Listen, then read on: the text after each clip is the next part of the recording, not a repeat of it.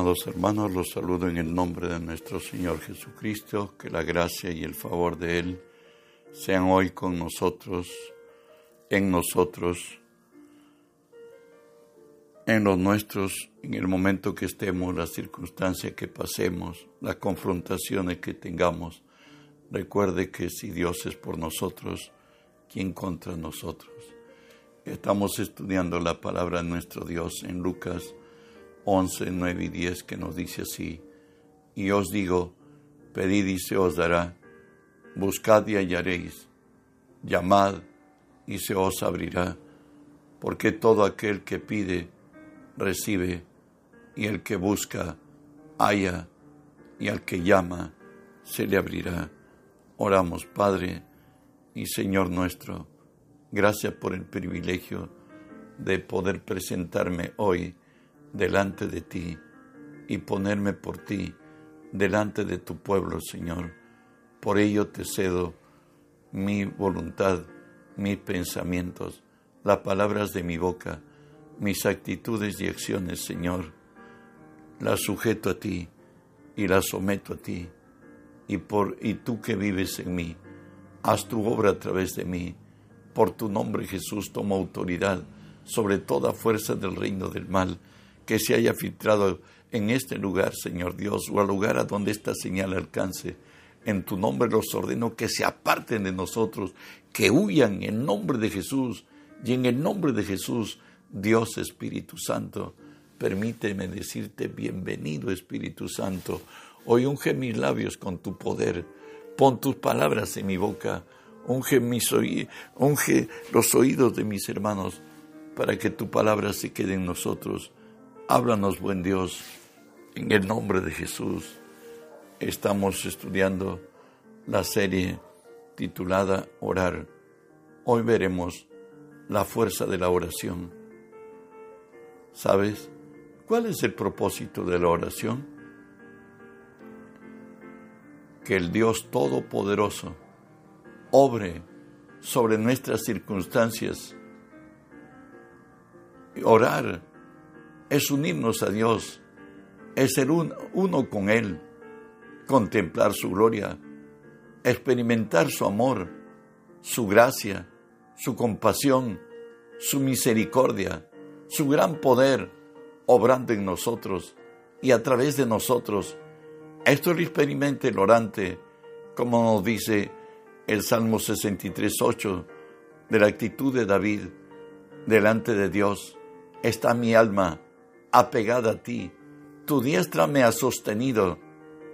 En el Nuevo Testamento nos lleva a depender absolutamente de Dios en la oración y nos dice Romanos 8, y de igual manera el Espíritu nos ayuda en nuestra debilidad, pues ¿qué debemos de pedir como conviene? No lo sabemos pero el Espíritu mismo intercede por nosotros con gemidos indecibles, mas el que escudriña los corazones sabe cuál es la intención del Espíritu, porque conforme a la voluntad de Dios intercede por los santos. Nosotros, a pesar de ser seres inteligentes, desgraciadamente desconocemos el futuro y pueda que hoy estemos pidiendo lo que mañana sea nuestro dolor o quebranto. Hay muchos que recibiendo un préstamo hasta lo festejaron, pero después Satanás se llevó hasta la casa. Muchos se casaron regocijándose, creyendo que era la mejor oportunidad. Terminaron en dolor y quebranto esa unidad marital. Solo cuando el Espíritu lo guía, todo resulta para bien y aún lo imposible se hace posible. Orar es la más sublime y, más, y la más alta fuerza del reino. Recuerda que hay la fuerza de la fe, hay la fuerza de la paciencia, Hoy estamos viendo la fuerza de la oración. es la más sublime y más alta fuerza del reino, porque es el ente, el nexo entre lo divino y lo humano, entre el creador y la criatura, enlazados mutuamente, el instructor y el discípulo, donde se cumple la relación de sujeción, sumisión y obediencia de la criatura ante su creador. Ahí tenemos a David, Salmo 63, diciéndole a Dios, Dios, Dios mío eres tú, de madrugada te buscaré, mi alma tiene sed de ti, mi carne te anhela, en tierra seca y árida, donde no hay aguas para ver tu poder y tu gloria, así como te he mirado en el santuario, porque mejor es tu misericordia que la vida. Mis labios te alabarán. Sigue hablándonos Él, porque ha sido mi socorro, y así, en la sombra de tus alas, me regocijaré. Mi alma está pegada a ti, tu diestra me ha sostenido. Seguimos en el libro de los Salmos, Salmo 143. Esta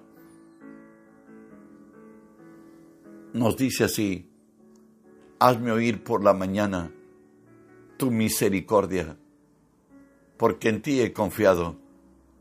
Hazme saber el camino por donde ande, porque a ti he elevado mi alma. Líbrame de mis enemigos, oh Jehová, en ti me refugio.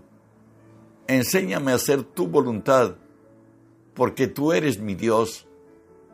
Tu buen espíritu me guíe a tierra de rectitud, pues ese es el clamor del siervo ante su amo.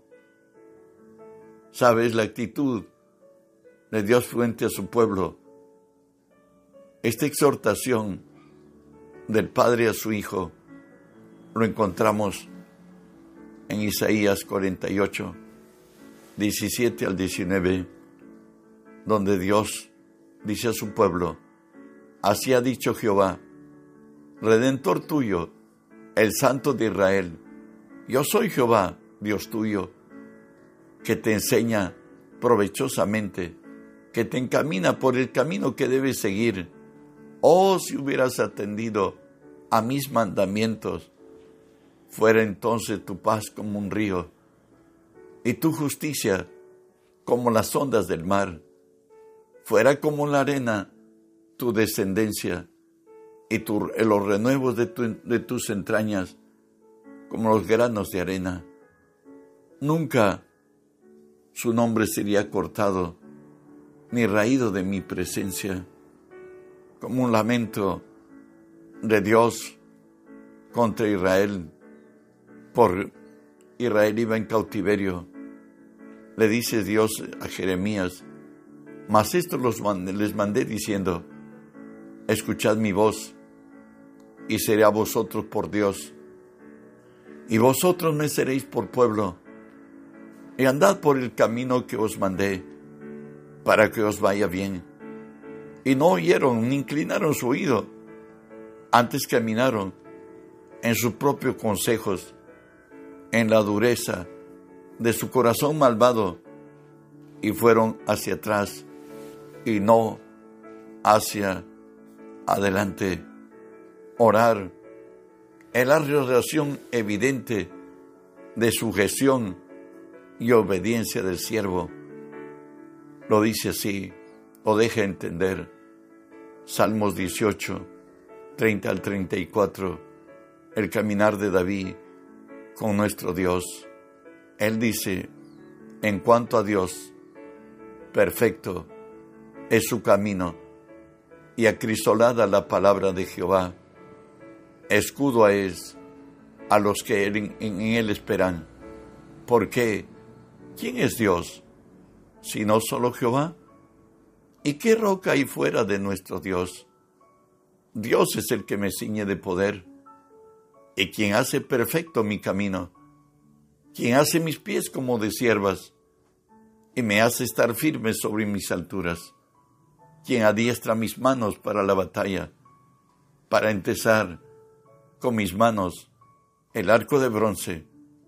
David habla de las enseñanzas del gran maestro, del maestro celestial, y que de su fiel cumplimiento en su caminar, que ha traído frutos, y que Dios es su escudo, que Dios es su fortaleza, que Dios lo ciñe de poder, que Dios le hace estar perfecto en la altura, que aun cuando ha llegado muy alto, Él sabe que sobre Él hay otro más grande y que de ahí encontramos en Proverbios 8 para todos nosotros.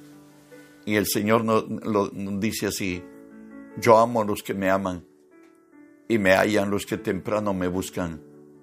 Las riquezas y la honra están conmigo, riquezas duraderas y justicia.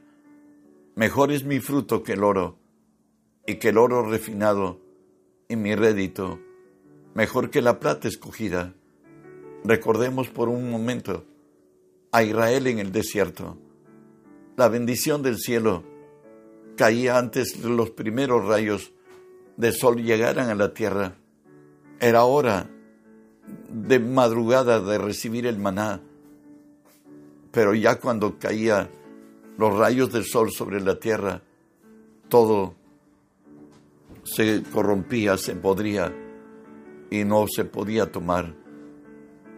Es bueno seguir la enseñanza de Dios y Él nos dice, yo amo a los que me aman y me hallan los que temprano me buscan. Las riquezas y la honra están conmigo, riquezas duraderas. Mejor es mi fruto que el oro y que el oro refinado y mi rédito que la plata escogida. Dios tiene lo mejor. Dios le reprocha a Israel como hijo y le dice en Isaías 30, hay de los hijos que se apartan, dice Jehová, para tomar consejo y no de mí, para cobijarse con cubierta y no de mi espíritu, añadiendo pecado a pecado, que se apartan para descender a Egipto y que no han preguntado de, mi boca para fortalecerse con la fuerza de Faraón y poner su confianza en la sombra de Egipto. También en Isaías 52, Dios reprocha a su pueblo y le dice, extendí mis manos todo el día a un pueblo rebelde, el que anda en camino no bueno, en pos de sus pensamientos. No orar es manifiesto estar bajo el mismo espíritu que operó en la rebelión de Satanás, el espíritu de independencia, donde el hombre hace lo que bien le parece separado de Dios. Escuchen lo que nos dice Samuel en 1 Samuel 12. Lejos esté de mí que peque yo contra Jehová, cesando de rogar por vosotros. Antes os instruiré en camino bueno y recto. ¿Por qué es pecado no orar? Porque a Dios no le permitimos que tome parte y determine en lo que a Él le pertenece, te hago recordar que ya no nos pertenecemos a nosotros mismos, nos pertenecemos al que nos compró y al que nos compró con su sangre es Jesús. Por tanto, la oración es la que establece la relación del amo y de su servidor. Por tanto, debemos presentarnos ante Dios para orar y mire lo que lo extremo y la consideración de Dios sobre quienes no oran. Le dice así en Jeremías 10:25, derrama tu enojo sobre los pueblos que no te conocen, sobre las naciones que no invocan tu nombre, porque se comieron a Jacob, lo devoraron, lo han consumido y le han, han asolado su morada. Sabes que la conciencia moral y espiritual es la iglesia de Cristo en todas las naciones del mundo. Cuando nosotros clamamos, el Señor obra, trae paz, seguridad, tranquilidad. Y, todo el desorden hay en las naciones, en los pueblos, violencia, muerte, destrucción, desenfreno, descarrío. Es porque no estamos clamando a Dios. Cuando le pedimos a Dios, Dios pondrá en orden las cosas y habrá paz, seguridad, tranquilidad. Salmo 79, 6 y 7 vuelve el salmista a decir esto, derrama tu ira sobre las naciones que no te conocen, sobre los pueblos que no invocan tu nombre, porque se han consumido a Jacob y su morada han asolado. Esa es la razón de del desconcierto de la vida, de la depravación de los hombres. Es que no hay hombres y mujeres que nos doblemos ante la presencia de Dios desde madrugada y le pidamos a Dios que establezca su reino, que venga su reino sobre nuestra nación y que haya paz, seguridad y tranquilidad. No hacerlo, Satanás hace lo que hace y le vemos. Y ahí que en Ezequiel 9 tuvo una experiencia ya en el cautiverio y le dijo Jehová, dice así la palabra, pasa por en medio de la ciudad, por en medio de Jerusalén, y ponles una señal en la frente a los hombres que gimen y que claman a causa de todas las abominaciones que se hacen en medio de ella y a los otros dijo, oyéndolo yo, pasad por la ciudad en pos de él y matad. No perdone vuestro ojo, ni tengáis misericordia. Matad a viejos, jóvenes y vírgenes, niños y mujeres, hasta que no quede ninguno. Pero a todo aquel sobre el cual hubiese señal, no os acerquéis y comenzaréis desde mi santuario. Y comenzaron pues desde los varones ancianos que estaban delante del templo. Dios quiere que el hombre busque de depender de Él, busque asociarse en Él y fortalecerse en Él, pues el hombre fue creado para que la voluntad de Dios se haga aquí en la tierra como se hace en el cielo.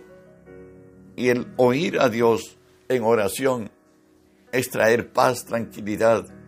Y a los que no oran, dice el Señor que, que los maten sin piedad.